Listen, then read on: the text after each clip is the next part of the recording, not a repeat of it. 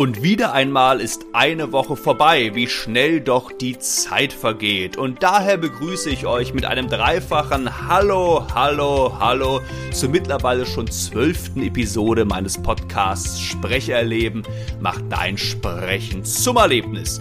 Ja, wie schnell doch die Zeit vergeht. Mir kommt es wie gestern vor, dass mein Podcast Küken aus seinem Ei geschlüpft ist und mittlerweile ist aus dem Küken schon ein kleiner Podcast-Jungvogel geworden, der in den nächsten Wochen und Monaten auch hoffentlich weiter wachsen und gedeihen wird. Herzlichen Dank also an euch, meine lieben Zuhörerinnen und Zuhörer, dass ihr das möglich gemacht habt. Ich freue mich auf die weitere Reise mit euch. Heute beschäftigen wir uns mit einem weiteren zentralen Thema aus der Sprechkunst, nämlich mit dem Prinzip des gestischen Sprechens. Eine wunderbare Technik, die es uns erlaubt, unsere Texte abwechslungsreich, lebendig und mit erkennbarem Denk-Sprechprozess zu sprechen. Was genau ist das gestische Sprechen? Was sind die beiden Grundpfeiler dieses Prinzips und wie genau hilft es uns, unsere Texte und Vorträge sowohl in der Sprechkunst als auch in der rhetorischen Kommunikation im wahrsten Sinne des Wortes glaubhaft und überzeugend zu verkörpern? All das erfahrt ihr in der heutigen Episode. Seid gespannt. Nun aber genug der Worte. Schnallt euch an. Wir starten.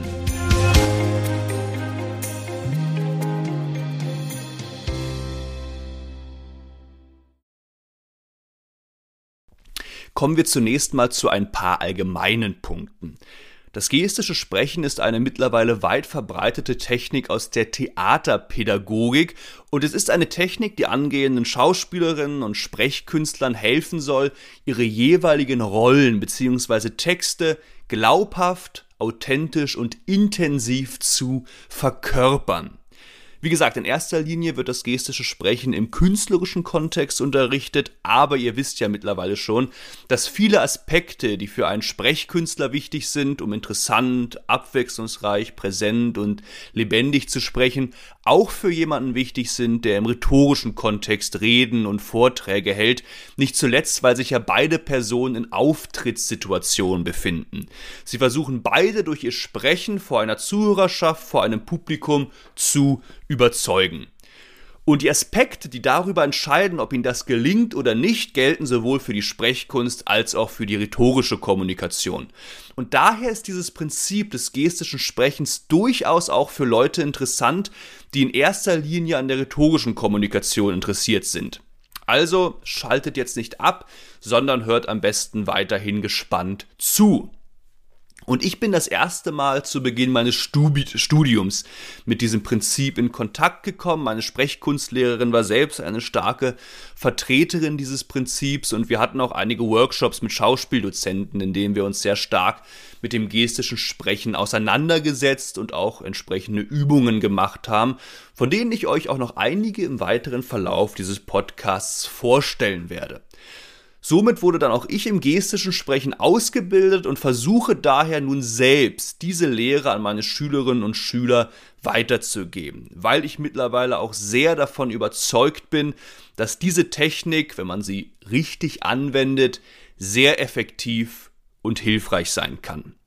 Und eine Person hat das gestische Sprechen gerade in Deutschland sehr stark geprägt und daher maßgeblich auch zu seiner Lehre an Hochschulen und zu seiner Entwicklung beigetragen, und zwar der Theaterpädagoge, Sprechwissenschaftler, Schauspieler, Regisseur und Sprechkünstler Hans Martin Ritter.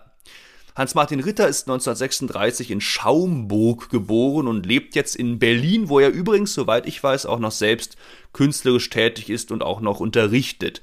Und Hans-Martin Ritter ist uns in diesem Podcast auch schon begegnet, und zwar in der fünften Episode, in der wir uns mit der Körper- und Raumwahrnehmung und mit dem Begriff der Präsenz beschäftigt haben. Und einige der Dinge, die ich euch damals zur Entstehung der Präsenz mitgeteilt habe, habe ich aus einem Vortrag mitgenommen, den Hans-Martin Ritter live und höchstpersönlich damals an der Staatlichen Hochschule für Musik und Darstellende Kunst in Stuttgart, an der ich ja bekanntermaßen studiert habe, gehalten hat. Und einige der Dinge, die ich euch heute zum gestischen Sprechen erzählen werde, habe ich übrigens ebenfalls aus diesem Vortrag mitgenommen. So, das jetzt erstmal als kleine Einführung zur Bedeutung und zum Wesen des gestischen Sprechens und nun werde ich euch diese Technik mal etwas genauer erläutern und erklären, wie genau wir sie für unser Textsprechen einsetzen können, um unser Sprechen zum Erlebnis zu machen. Und das erste Prinzip lautet, dass wir immer aus einer bestimmten Haltung, einer Emotion, einem Gestus heraussprechen sollten. Das ist der erste Eckpfeiler des gestischen Sprechens. Und diese drei Aspekte, also Haltung, Emotion und Gestus, sind übrigens im weiteren Verlauf dieser Folge und eigentlich auch des gesamten Podcasts Synonyme. Also immer, wenn ich ab jetzt vom Gestus spreche, meine ich damit auch Emotionen und Haltungen und umgekehrt. Und auch das gestische Sprechen orientiert sich hiermit wieder, wie es auch die gesamte Sprechkunst tut, an den Gesetzmäßigkeiten und Erscheinungen unseres sozialen Lebens, unserer Alltagskommunikation. Hans-Martin Ritter sagt, dass der Gestus eine Eigenschaft aus dem sozialen Leben ist. Wenn wir in unserem Alltag kommunizieren, sprechen wir immer aus einer bestimmten Haltung, einem Gestus heraus. Und die Emotionen, aus denen wir in unserem Alltag sprechen, sind natürlich mal intensiver und mal weniger stark.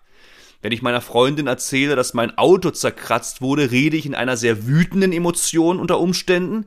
Wenn ich ihr ja, gelangweilt von meinem Besuch äh, bei, meinen bei meiner Großtante berichte, rede ich aus einer etwas gelangweilten, weniger intensiven Emotion heraus. Aber egal, ob wir aus der intensiven Haltung heraus sprechen oder die Haltung weniger stark ausgeprägt ist, wir sprechen dennoch in der Regel immer aus Haltungen heraus. Auch wenn ich jetzt gerade zu euch spreche, spreche ich aus einer Haltung. Ich bin natürlich gerade nicht besonders wütend oder traurig oder glückselig, aber dennoch spreche ich gerade aus einer klaren Haltung heraus, um möglichst verständlich und klar sprecherisch rüberzukommen. Ich hoffe natürlich, dass mir das ja äh, einigermaßen gelingt. Und auch wenn ich gerade nicht extrem emotional bin, habe ich dennoch eine klare Haltung bzw. Emotion, die vielleicht gerade etwas schwer zu benennen ist, dennoch aber vorhanden ist. Und auch in der Rhetorik ist es natürlich sehr wichtig, während eines Fachvortrags beispielsweise aus einer klaren, deutlichen Haltung herauszusprechen, um auch möglichst präsent und verständlich rüberzukommen auch wenn ihr hier natürlich in der Regel ebenfalls keine extrem intensiven Emotionen wie starke Trauer oder Wut einnehmt. Außer natürlich das Publikum hört euren Ausführungen über den Regenwald nicht zu und ihr ruft irgendwann, jetzt hört mir gefälligst zu, verdammt nochmal. Aber das sind dann hoffentlich Ausnahmefälle. Und laut Hans-Martin Ritter beschreibt der Gestus das, was wir in der realen sozialen Welt sehen. Wir sehen jemanden, der sich über ein, sein kaputtes Auto aufregt. Wir sehen eine Frau, die gerade einen Heiratsan der, der gerade ein Heiratsantrag gemacht wurde und die überglücklich Ja antwortet oder auch sehr zerknirscht sagt, ähm, ich glaube, das ist noch zu früh. Alles ist möglich. Und welchen Gestus wir gerade vertreten, welche Haltung und Emotionen wir gewissermaßen sprecherisch nach außen tragen, das ist natürlich sehr stark von äußeren Faktoren, also auch von der Situation abhängig, in der wir uns befinden. Machen wir unserer Freundin gerade einen Heiratsantrag? Drohen wir gerade jemanden, der gegen unser Auto getreten hat? Machen wir gerade einem, äh, machen wir gerade mit einem Freund Witze und sprechen daher aus einer sehr heiteren und ausgelassenen Emotion? Die jeweilige Kommunikationssituation beeinflusst also ganz stark unsere jeweilige Emotion. Und jetzt geht es also darum, diese Gesetzesmäßigkeiten unseres sozialen Lebens aus unserem Alltag auf die Sprechkunst zu übertragen. Und der Fakt, dass wir gerade auch in der Sprechkunst aus klaren Haltungen, Gesten und Emotionen sprechen sollten, ist euch natürlich nicht neu. Schon in, der, äh, schon in der achten Episode habe ich ja erzählt, dass das authentische Einnehmen von Emotionen ein ganz wichtiges künstlerisches Element der Sprechkunst ist. Und auch beim Denksprechprozess geht es ja darum, in einer bestimmten Situation erst einen Gedanken, einen Reiz wahrzunehmen, um dann im zweiten Schritt eine dazu passende Emotion einzunehmen, die dann erst im dritten Schritt über unsere Stimme bzw. die Wörter, die wir sprechen, nach außen getragen wird. Und natürlich hängen hier auch wieder Situationen und die daraus resultierende Emotion sehr stark miteinander zusammen, wie ja auch in unserem Alltag. Daher ist es auch sehr wichtig, dass ihr, wenn ihr beispielsweise für eine Figur eine passende Emotion einnehmen wollt, euch erstmal die Situation genau anschaut, in der sich die jeweilige Figur befindet, in der die jeweilige Figur kommuniziert. Und dadurch könnt ihr dann zunächst einmal herausfinden, welche Emotionen hier überhaupt gefragt sind, beziehungsweise ihr überhaupt einnehmen sollt. Bei, äh, bei klar vorgegebenen Rollen, bei Schauspieltexten aus Dramen beispielsweise, ist es dazu natürlich noch sehr wichtig, dass ihr euch auch mit der eigentlichen Figur, also ihrer Biografie, ihren Charaktereigenschaften etc. genauer auseinandersetzt. Bei Gedichten hingegen ist das weniger wichtig, da hier die Figuren ja weniger vorgegeben sind und ihr daher im Hinblick auf Charaktereigenschaften, Biografie etc. mehr Freiräume habt euch die Kommunikationssituation genau anschauen. Das ist der erste wichtige Schritt, äh, um klare Emotionen während eures künstlerischen Sprechens einzunehmen. Ein weiterer wichtiger Aspekt ist natürlich eine sensible Körperwahrnehmung, damit ihr erstmal eure eigene, wahrhaftige Emotion wahrnehmen könnt, in der ihr euch momentan tatsächlich wirklich befindet, um diese dann passend zur jeweiligen Figur zu verändern, um aus eurer eigenen Emotion dann eine andere Emotion zu machen, die gerade von euch verlangt wird. Auch das habe ich in der Episode über die Körperwahrnehmung schon angesprochen. Und das dritte Element, das ihr braucht, um wahrhaftige, authentische Emotionen einzunehmen bzw. entstehen lassen zu können, ist natürlich die Eutonie. Wenn ihr körperlich verkrampft seid, wenn ihr verspannt seid, könnt ihr viel schlechter beispielsweise positive Emotionen wie Freude oder Ausgelassenheit in eurem Körper entstehen lassen. Nein, es braucht eine eutone Körperhaltung, eine Wohlspannung, um darauf basierend dann auch flexibel und authentisch in verschiedene Haltungen zu kommen, die der jeweilige Text gerade von euch verlangt. Und das Zauberwort lautet hier auch wieder Haltung. Haltung bezieht sich hier sowohl auf die seelische Haltung, also eure Emotion, als auch auf die körperliche Haltung. Und diese beiden Aspekte, also körperliche Haltung als auch seelische Haltung, gehen ja auch in unserer Alltagskommunikation ganz oft Hand in Hand. Wenn wir traurig und niedergeschlagen sind, lassen wir oft die Schultern hängen, haben wenig Körperspannung. Wenn wir wütend sind, haben wir oft sehr viel Körperspannung, machen uns groß, stehen aufrecht da. Und auch wenn wir uns freuen, machen wir uns groß, werfen die Arme hoch, haben dabei oft aber etwas weniger Körperspannung als in der Wut. Und wenn wir ängstlich sind, machen wir uns gern klein und haben gleichzeitig aber viel Körperspannung und so weiter. Das heißt, zu jeder Emotion, die wir, ich sag mal, seelisch einnehmen, nehmen wir gleichzeitig oft unbewusst auch eine bestimmte Körperhaltung und eine damit verbundene Körperspannung ein, die je nach Emotion natürlich variiert. Und das ist ein wichtiges Prinzip des gestischen Sprechens, seine Gestik, seinen Körper gleichzeitig und passend zum Sprechen einzusetzen. Das predige ich regelmäßig meinen Schülerinnen und Schülern. Das heißt, Nutzt euren Körper, wenn es darum geht, in bestimmte Emotionen zu gehen. Ihr sollt ein trauriges Mädchen sprechen, also lasst auch die Schultern hängen, baut Körperspannung ab, um somit leichter auf authentische Art und Weise traurig zu klingen. Ihr sollt einen gut gelaunten jungen Mann sprechen, der gerade berichtet, dass er heiraten wird. Dann baut wieder etwas Körperspannung auf, macht euch groß, werft die Arme in die Luft, um dann zu rufen, hey Leute, ich werde heiraten und so weiter. Diese passende körperliche Haltung hilft euch ganz, ganz stark dabei, auch eine passende seelische, emotionale Haltung einzunehmen. Glaubt es mir. Nehmt also immer erst eine passende körperliche und eine darauf basierende emotionale Haltung ein und lasst euch somit von eurem Körper helfen, um in eine authentische Emotion zu kommen und sprecht erst dann die jeweiligen Wörter aus. Denkt also immer daran, den, den, den dritten Schritt erst nach dem zweiten Schritt und nicht zu früh zu machen. Nicht reden, reden, reden, nein, erst eine passende körperliche und emotionale Haltung einnehmen und dann sprechen. Die Wörter fallen gewissermaßen in die Haltungen rein. Und einige Texte verlangen ja von euch, eure Haltungen schnell zu verändern.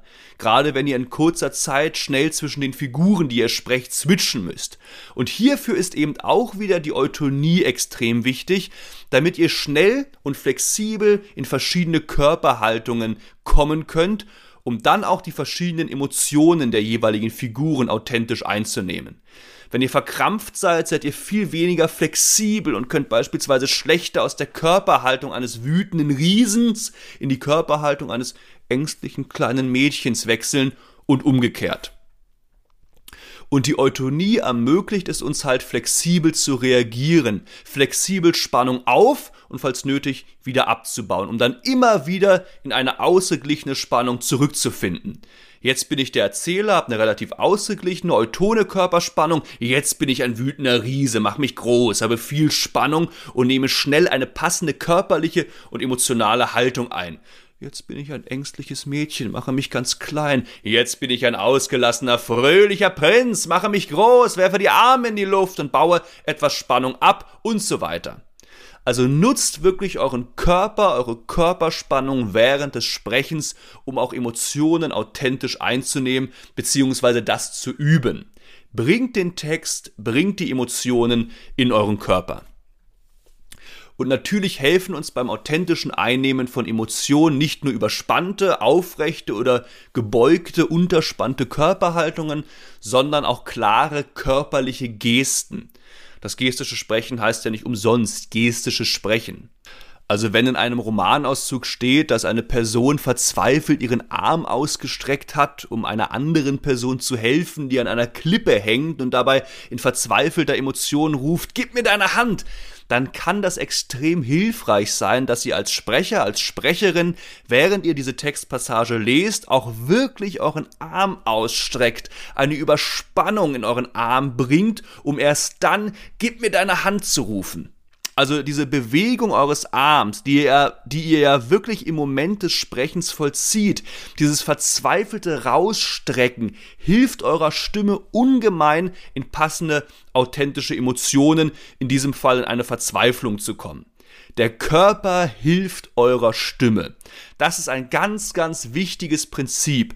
Diese Bewegungen, das Einsetzen von Gestiken während des Sprechens, diese, dieses Spielen mit Spannungen, der Wechsel von Über- und Unterspannungen und das stetige Zurückfinden in die Eutonie. Und wie genau ihr diese Gestiken einsetzen könnt und was es dann noch so zu beachten gibt, dazu werde ich euch in der nächsten Episode eine wunderbare Technik vorstellen. Schaltet da also unbedingt wieder ein. Und natürlich ist es auch sehr hilfreich, nicht nur eure, ich sag mal, Rumpf-, Arm- und Beinmuskel, sondern auch eure, eure, Gesichtsmuskeln, eure Mimik beim Sprechen einzusetzen. Verzieht also, wenn ihr beispielsweise eine sehr wütende Figur sprecht, auch wirklich eure Gesichtszüge, aktiviert und nutzt die Gesichtsmuskeln, nehmt einen wütenden Gesichtsausdruck ein und sagt erst dann beispielsweise, oh, du verdammtes Schwein. Auch hier helfen euch bestimmte Bewegungen im Gesicht dabei, in möglichst authentische Emotionen zu kommen. Oder der Text verlangt, dass ihr eine sehr freudige Emotion einnehmen müsst. Dann nehmt auch einen freudigen, gut gelaunten Gesichtsausdruck an, zieht beispielsweise eure, eure Mundwinkel nach oben, strahlt, lacht und ruft erst dann, ach, was ist das heute für ein schöner Tag. Auch da helfen euch dann wieder eure Gesichtsmuskeln. Und ein weiterer wichtiger Punkt bezüglich Haltungen ist der, dass wir jeden Laut, jedes Wort, jeden Sinnschritt, jeden Satz in jeder erdenklichen Haltung sprechen können. Das ist für einige Schülerinnen und Schüler erstmal etwas verwunderlich, weil sie sich beispielsweise beim Satz Ich fühle mich heute so traurig fragen, wie man diesen in einer freudigen Emotion sprechen kann, da hier ja der Inhalt des Satzes dem Anschein nach eine ganz andere Emotionen vorgibt. Aber das ist auch für viele Übungen zum gestischen Sprechen ein ganz wichtiger Punkt dass der eigentliche Inhalt unseres Sprechens wirklich zweitrangig ist und wir jeden Laut, jeden Stimmimpuls, jedes Wort mit jeder erdenklichen Emotion unterlegen können. Unsere Emotionen sind entscheidend. Unsere Emotionen, unsere Haltungen müssen klar sein und sind dabei komplett unabhängig vom eigentlichen Inhalt unserer Wörter.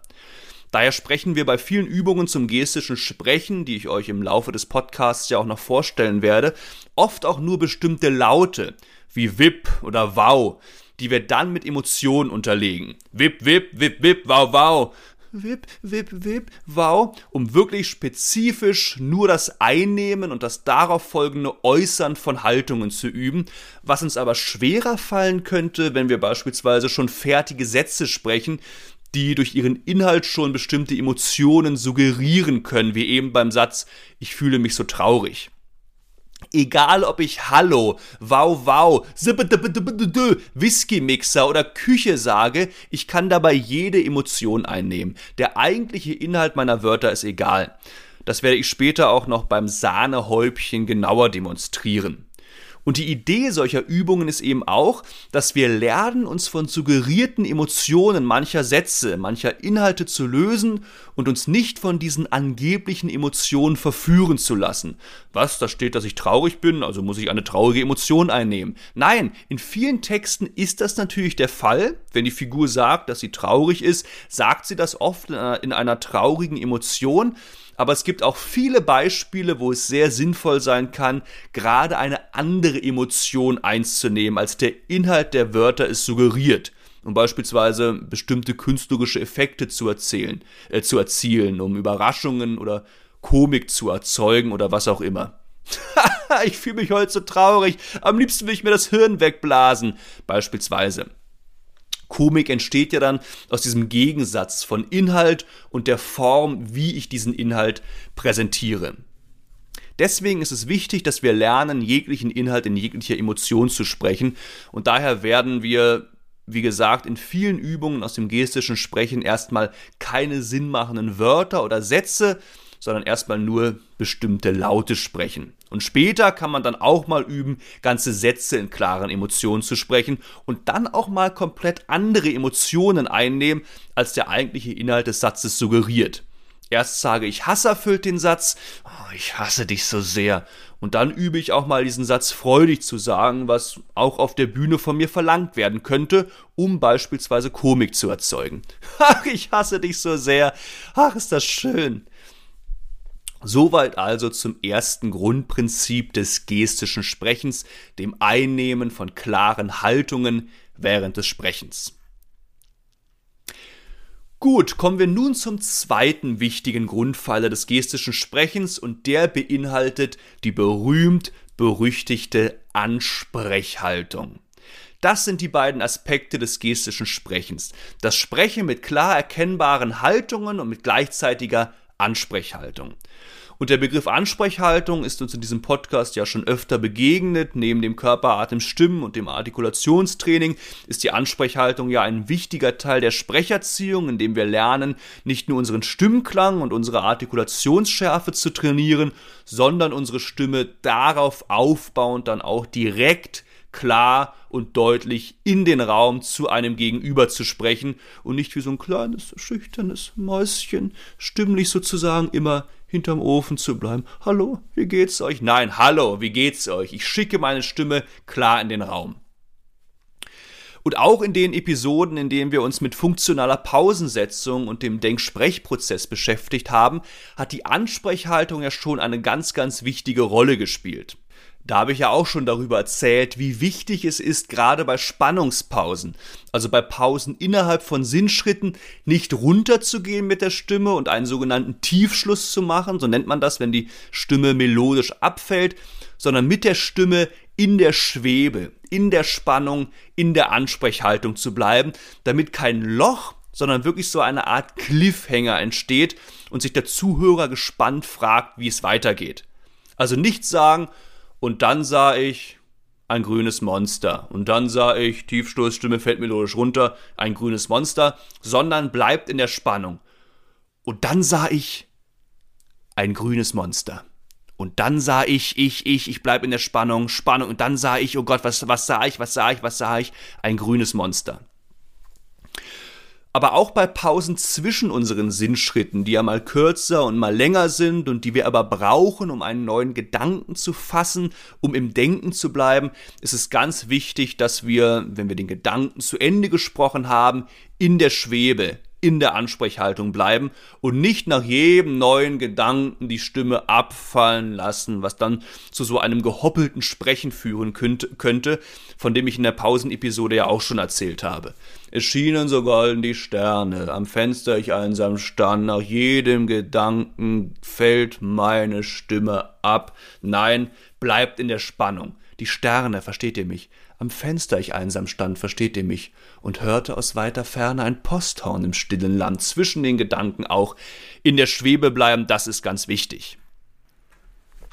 Ansprechhaltung bedeutet also, dass wir unsere Stimme am Ende eines Satzes, einer Aussage, eines Sinnschritts oder vor einer Spannungspause melodisch in der Schwebe halten, in der Spannung bleiben, direkt heraussprechen, um unsere Zuhörerschaft stimmlich zu erreichen damit unsere Zuhörer, unsere Zuhörerinnen den Eindruck haben, wir sprechen sie direkt an, damit sie sich angesprochen fühlen, weil wir sie auch nur dann stimmlich berühren und gegebenenfalls in bestimmte Gefühlszustände versetzen können, was ja unser Ziel in der Sprechkunst ist. Wenn die Stimme jedes Mal abfällt, dann können wir niemanden stimmlich erreichen, geschweige denn emotional berühren. Aber natürlich ist die Ansprechhaltung auch wieder für die rhetorische Kommunikation sehr wichtig. Wenn wir einen Vortrag halten, sollte unsere Stimme auch nicht nach jeder Aussage melodisch abfallen, abfallen sondern auch hier direkt zu unseren Zuhörern gesprochen werden. Schönen guten Tag, wie geht's Ihnen? Ich spreche heute über den Regenwald. Nein, Ansprechhaltung. Schönen guten Tag, mein Name ist Markus Feuss. Erstens, ich spreche heute über den Regenwald zu Ihnen. Regenwald zu Ihnen. Versteht ihr mich? Nur dann wirke ich stimmlich präsent und überzeugend. Daher ist es egal, ob wir nun im künstlerischen oder nicht künstlerischen Kontext sprechen, wir müssen unser Publikum stimmlich erreichen und dafür brauchen wir die Ansprechhaltung. Und welche melodischen Möglichkeiten, die wir aber meistens vermeiden sollten, wir neben der Ansprechhaltung noch haben, dazu sage ich auch gleich nochmal mehr. Bislang habe ich ja meistens nur das melodische Abfallen der Stimme, also den Tiefschluss vorgemacht. Und auch bei der Ansprechhaltung orientiert sich das gestische Sprechen an unserer Alltagskommunikation. Immer wenn wir im Alltag kommunizieren, sprechen wir zu jemandem. Wir sprechen jemanden an. Unsere Stimme wird direkt zu unserem Gegenüber gesprochen. Wir reden beispielsweise mit unserer Freundin über den Österreich-Urlaub und setzen dabei die Ansprechhaltung ein. Wir sagen beispielsweise nicht, der Urlaub war wunderschön, wir waren jeden Tag baden und die Sauna war grandios, jedes Mal fällt die Stimme ab. Nein, wir setzen die Ansprechhaltung in der Spontansprache meist unbewusst ganz richtig ein. Wir sagen, der Urlaub war wunderschön, verstehst du mich? Wir waren jeden Tag baden, verstehst du mich? Und die Sonne war grandios. Und erst das Essen, ich sag's dir, so gut habe ich noch nie gegessen, gegessen, verstehst du mich? Ich rede zu, mit meiner Ansprechpartnerin. Und auch wenn wir im Alltag mal Monologe halten und keine konkrete Ansprechperson haben, nutzen wir die Ansprechhaltung und lassen unsere Stimme nicht abfallen. Wenn ich zu Hause sitze und mich darüber aufrege, dass der Drucker nicht funktioniert, sage ich nicht, oh Vater, der Drucker tut schon wieder nicht, ich drehe so durch, ich werd blass, ein Riesending, sondern ich spreche auch hier mit Ansprechhaltung und sage beispielsweise, oh Vater, der Drucker tut schon wieder nicht, nicht, verstehst du mich? Ich dreh durch, ich dreh durch, raus mit der Stimme. Ich werd ja blass. Ein Riesending ist das. Riesending. Ich bleibe stimmlich in der Ansprechhaltung. Weil ich natürlich auch in solchen Situationen zu jemandem spreche. Nämlich, ihr habt es wahrscheinlich schon vermutet, zu mir selbst. Daher wird auch ein Schauspieler, der den berühmten Hamlet-Monolog spricht, niemals sagen, sein oder nicht sein. Das ist hier die Frage. Sondern eben auch mit der Ansprechhaltung sprechen und sagen, sein oder nicht sein? Versteht ihr mich? Sein, ich bleibe in der Ansprechhaltung. Das ist hier die Frage, weil auch hier Hamlet zu jemandem spricht, nämlich zu sich selbst.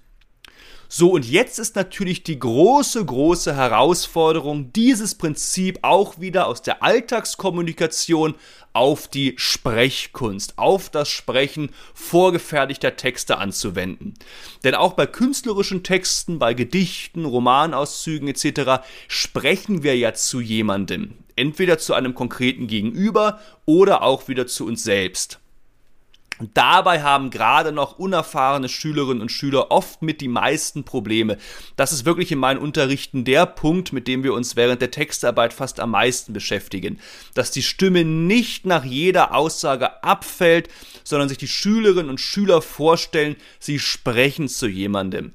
Äh, setz, äh, sie, sie, sie schicken ihre Stimme direkt in den Raum. Daher predige ich meinen Schülern ganz oft während der Textarbeit, sprecht zu mir und lasst eure Stimme nicht jedes Mal abfallen. Stellt euch vor, wie auch wenn ihr mit eurer Freundin äh, einen Barbesuch ausmacht, wie ihr auch da eure Stimme in den Raum sprecht. Versucht das hier auch auf vorgefertigte Texte zu übertragen, was ihnen aber oft, wie gesagt, gerade zu Beginn noch äh, etwas schwer fällt. Und um das hinzukriegen, hilft uns natürlich auch wieder unser guter alter Freund, der Körper. Daher versuche ich meinen Schülerinnen und Schülern auch bezüglich der Ansprechhaltung beizubringen, ihren Körper während des Sprechens unterstützend einzusetzen. Beispielsweise während des Sprechens ihre Arme langsam nach vorne zu bewegen, um am Ende der Aussage ihre Arme vor sich gestreckt in der Spannung zu halten. Und diese Spannung in den Armen kann dann dazu führen, dass die Stimme eben nicht schlaff, äh, schlaff abfällt, sondern sie, wie auch die Arme, in der Spannung bleibt. Und das ist häufig das Problem, dass die, äh, dass die Schülerinnen und Schüler während des Sprechens zu früh ihre Körperspannung verlieren.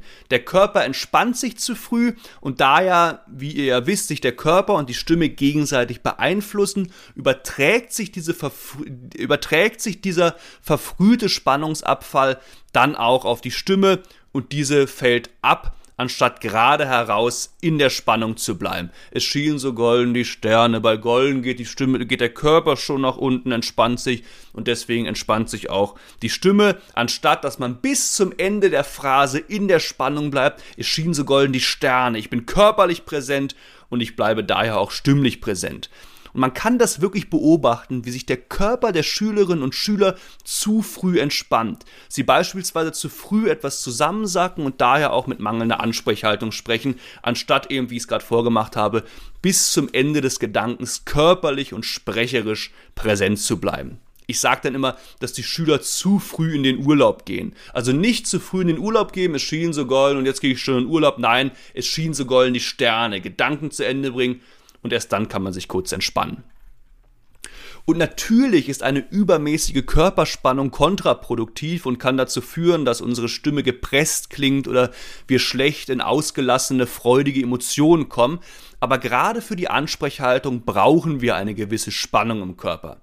Das habe ich ja auch schon in der dritten Episode erwähnt, dass wir ohne jegliche Spannung und komplett in der Hypotonie ebenfalls kaum vernünftig sprechen können. Nein, wir brauchen eine gewisse Körperspannung, nur sollte die sich halt im perfekten Gleichgewicht zwischen Hypertonie, also einer Überspannung, und der Hypotonie, also einer Unterspannung befinden, eben in der berühmten Wohlspannung der Eutonie, damit wir unter anderem mit präsenter Stimme sprechen, schnell in unterschiedliche Emotionen gehen können und eben auch mit angemessener Ansprechhaltung sprechen. Also nutzt auch diesbezüglich wieder euren Körper, eure Hände, eure Arme, eure Gestik, um auch dieses zweite wichtige Prinzip des gestischen Sprechens optimal zu nutzen. Und übrigens kann dieses langsame nach vorne fahren der Arme auch sehr hilfreich sein, wenn es darum geht, innerhalb von Sinnschritten klar und straight nach vorne zu sprechen. Das Problem haben ja häufig Sprechanfängerinnen und Sprechanfänger, dass sie innerhalb von Gedanken oft zu viele Pausen, zu viele Unterbrechungen einbauen, die Stimme dabei oft abfällt und daher kein vernünftiger Sprechfluss zustande kommt, sondern eher so ein Sprechgehoppel, ich hoppel von Wort zu Wort. Dazu kommt dann noch, dass mm, auch die Artikulation bei Sprechanfängerinnen und Sprechanfängern noch nicht so ausgebildet ist und sie sich dann gerade innerhalb von komplizierten Gedanken, die etwas länger gehen, oft verhaspeln. Und hier kann es dann auch schon sehr sinnvoll sein, während des Sprechens in einer stetigen, gleichbleibenden Bewegung die Arme langsam von sich wegzustrecken. Und so wie die Arme langsam unermüdlich nach vorne gehen, so spreche ich auch meinen Sinnschritt unermüdlich, ohne Unterbrechungen und mit klaren Betonungen nach vorne. Also nicht gestern in der Schule sah ich ein Monster, das meinen Kameraden verspeiste, sondern gestern in der Schule sah ich ein Monster, das meinen Kameraden verspeiste. Die stetige Bewegung der Arme hilft mir, straight innerhalb des Gedankens nach vorne zu sprechen. Probiert das wirklich mal aus, es hilft. Und auch bei anderen Aspekten kann uns unsere Gestik wieder sehr helfen, beispielsweise bei funktionalen Betonungen. Seid in der Eutonie, streckt die Arme locker vor euch aus und wenn das Wort kommt, das ihr betonen solltet, tippt ihr leicht mit euren Händen nach unten. Und durch dieses leichte Tippen, durch diese kleine Bewegung mit den Händen, während ihr das betonte Wort sprecht, helft ihr auch eurer Stimme, euch passend zu der Handbewegung leicht auf das Wort zu setzen, um dann wieder nach oben zu federn, was die Hände dann ja auch wieder tun. Ihr tippt, wenn das Wort kommt, tippt ihr leicht nach unten, die Hände federn nach oben und die Stimme federt wieder nach oben, sodass ihr klare, funktionale und leichte Betonungen setzt. Probiert auch das gerne mal aus. Es war ein gelber Sack, den ich gesehen habe. Es war, äh, ich habe die Hände betont, äh, ähm, Euton vor mir und bei Sack tippen sie leicht nach unten, gehen dann wieder nach oben, sodass ich die Wörter, die ich gesehen habe, klar und straight, ohne Betonungen wegsprechen kann. Es war ein gelber Sack, den ich gesehen habe. Und dann kann ich die, äh, und das hilft mir, das heißt, die Arme helfen mir sowohl für das straighte nach vorne sprechen. Erst gehe ich mit den Armen straight nach vorne. Es war ein gelber und bei Sack tippen sie jetzt zusätzlich leicht und dann gehen sie wieder nach vorne. Damit ich straight auf die Betonung hinspreche, dann eine klare Betonung setze, um dann wieder straight nach vorne zu sprechen. Ich habe meine Hände vor mir. Es war ein gelber Sack, den ich gesehen habe. Und auch bei unserem berühmten Denk-Sprech-Prozess, also beim klaren Absetzen von Gedanken, kann uns unsere Gestik helfen, beispielsweise bei Aufzählungen. Ich gebe bei der Textarbeit oft den Tipp, dass meine Schüler, wenn sie beispielsweise lesen, Bert fühlte sich miserabel, er war blass, seine Hände waren schwitzig und sein Kopf brummte, dass sie diese drei Gedanken, diese Aufzählung dieser drei Beobachtungen auch mit den Händen zeigen. Es war blass, sie zeigen eine Eins, äh, sein, äh, seine Hände waren schwitzig, sie zeigen eine 2 und sein Kopf brummte. Auch hier hilft mir die Körpergestik wieder sehr klar, meine Gedanken abzusetzen, indem ich erst die 1 zeige, dann eine 2 zeige und dann kommt der dritte Gedanke und ich zeige eine 3. Mehr zur unterstützenden Gestik während des Sprechens werde ich euch dann ja auch in der nächsten Folge noch erzählen. Kommen wir jetzt noch einmal abschließend zu den drei möglichen Melodieverläufen, die unsere Stimme nehmen kann, wenn sie unseren Körper verlässt. Der optimale Melodieverlauf ist wie gesagt der, der weder nach oben noch nach unten, sondern gerade rausgeht. Meine Stimme wird klar nach vorne zu meiner Ansprechperson gerichtet. Es schienen so golden die Sterne. Im Österreich-Urlaub war es wunderschön, verstehst du mich? Die Stimme geht klar raus. Das ist unsere Ansprechhaltung, die, die wir sowohl in der Sprechkunst als auch in der rhetorischen Kommunikation immer nutzen sollten. Eine andere Möglichkeit habe ich jetzt schon oft vorgemacht und das ist eben der Tiefschluss. Die Stimmmelodie fällt am Ende der Aussage ab. Und diese Tiefschlüsse solltet ihr eigentlich immer vermeiden. Es gibt eigentlich kein Szenario, in dem ein Tiefschluss angebracht ist, es sei denn natürlich, ihr sprecht auf der Bühne eine Figur, die ganz schüchtern ist und ihre Stimme nicht klar nach vorne sprechen kann, die also wirklich wahrhaftig immer nur Tiefschlüsse benutzt, dann mag das sinnvoll sein. Ansonsten raus mit der Stimme. Und jetzt kommen wir noch zur dritten Möglichkeit und die besteht darin, dass eure Stimmmelodie am Ende einer Aussage nach oben geht. Da da da da da da gehen wir heute ins Kino. Hier sprechen wir vom berühmten Hochschluss. Und es gibt ein Szenario, bei dem wir diesen Hochschluss machen dürfen, und zwar bei Fragen. Gehen wir heute ins Kino? Da darf unsere Stimme nach oben gehen. Ansonsten versucht aber auch Hochschlüsse zu vermeiden und eher eure Stimmmelodie in der Schwebe in der Ansprechhaltung zu lassen. Und ich habe bislang immer vor allem Tiefschlüsse als Negativbeispiele gewählt, weil in der Sprechkunst, die ja gerade im Fokus liegt, vor allem oft Tiefschlüsse das Problem sind. Die Schüler bleiben nicht in der Spannung und gehen oft runter mit der Stimme. Hin und wieder machen sie dann natürlich auch mal Hochschlüsse, aber öfter sind auf jeden Fall Tiefschlüsse das Problem. Wenn ich allerdings Vortragstraining gebe, also Rhetoriktraining, dann passiert es tatsächlich auch sehr oft, dass die Teilnehmerinnen und Teilnehmer auch viel mit Hochschlüssen um sich werfen. Wenn sie also einen vorbereiteten Vortrag halten, dann sagen sie oft, daher ist es wichtig, dass wir immer mehr Häuser bauen, um einen Rückgang der Bevölkerungsdichte zu vermeiden und außerdem wieder mehr junge Leute und junge Familien anlocken. Und ich sage dann immer, dass man das mal machen kann, einen Gedanken auch mal mit einem Hochschluss zu Ende zu bringen. Aber beispielsweise auch bei Fachvorträgen sollten wir darauf achten, unsere Aussagen und Gedanken in der Regel klar in der Ansprechhaltung zu Ende zu bringen. Also jetzt beispielsweise zu sagen, daher ist es wichtig, dass wir immer mehr Häuser bauen, um einen Rückgang der Bevölkerungsdichte zu vermeiden und außerdem wieder mehr junge Leute und junge Familien anzulocken. Das wäre jetzt beispielsweise, da habe ich jetzt jeden Gedanken in der Ansprechhaltung zu Ende, zu, äh, zu Ende gebracht und natürlich, wie gesagt, man kann auch dann irgendwann mal einen kleinen Hochschluss einbauen. Beispielsweise, daher ist es wichtig, dass wir immer mehr Häuser bauen, um einen Rückgang der Bevölkerungsdichte zu vermeiden und außerdem wieder mehr junge Leute und junge Familien anzulocken. Da habe ich jetzt mal in der Mitte einen Hochschluss eingebaut. Auch das ist okay. Denkt aber daran, in der Regel bleibt auch hier in der Ansprechhaltung. Sendet eure Stimme klar nach außen und geht weder nach unten noch nach oben.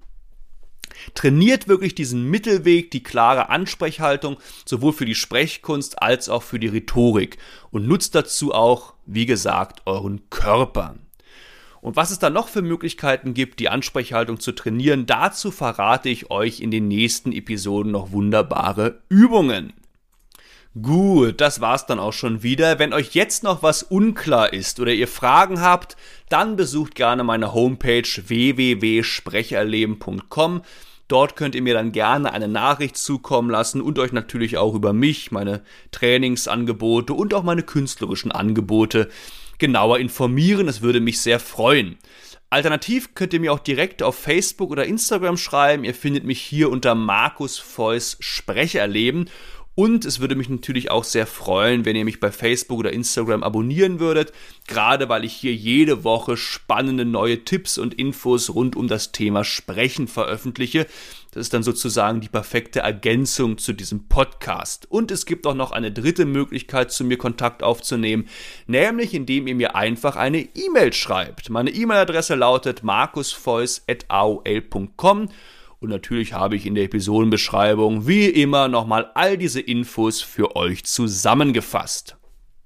In der nächsten Episode geht es dann natürlich spannend weiter und zwar werde ich euch, ich habe es eben schon kurz angesprochen, eine Technik, eine Anleitung vorstellen, mit der ihr das gestische Sprechen wirklich in Reinform während des Sprechens anwenden, üben und für euch nutzen könnt, um möglichst authentisch, glaubhaft und intensiv euren jeweiligen Text zu verkörpern.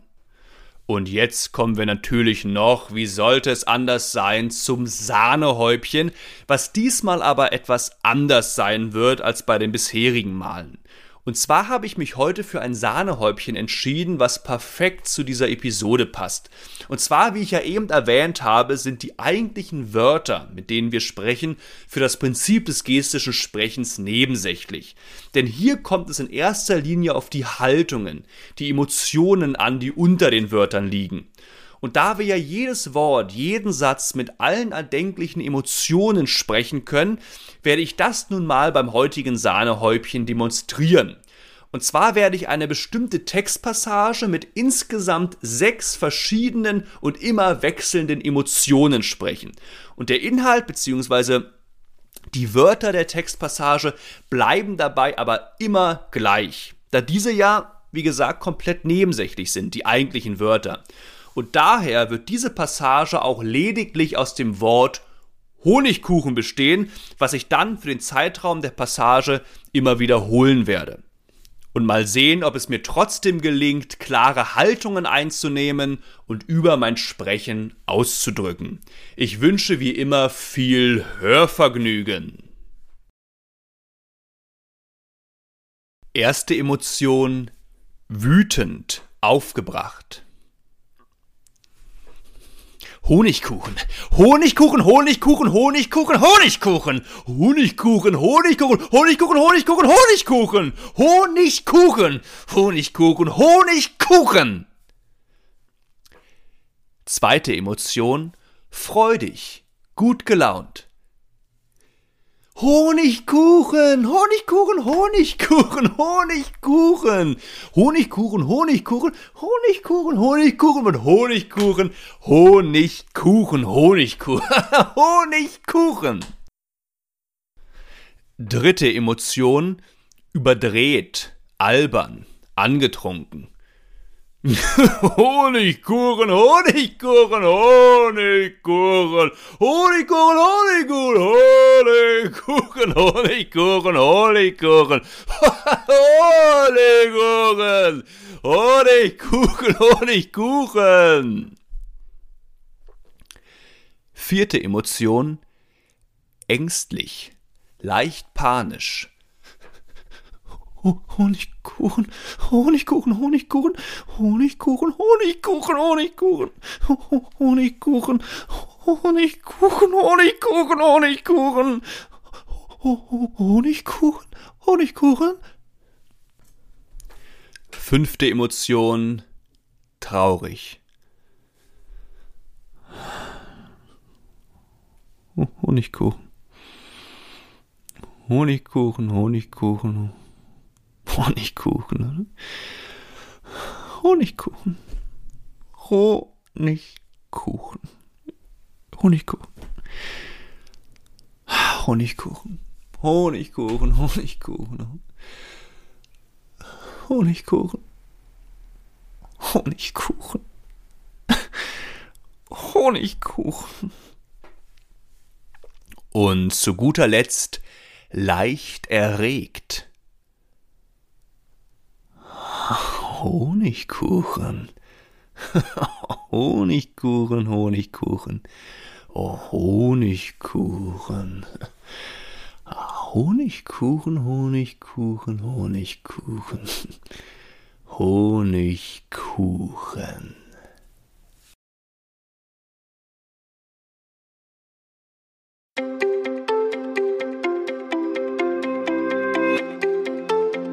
So, nun aber genug Podcast gehört. Ich freue mich ja, dass ihr immer so fleißig zuhört, aber irgendwann muss auch mal genug sein.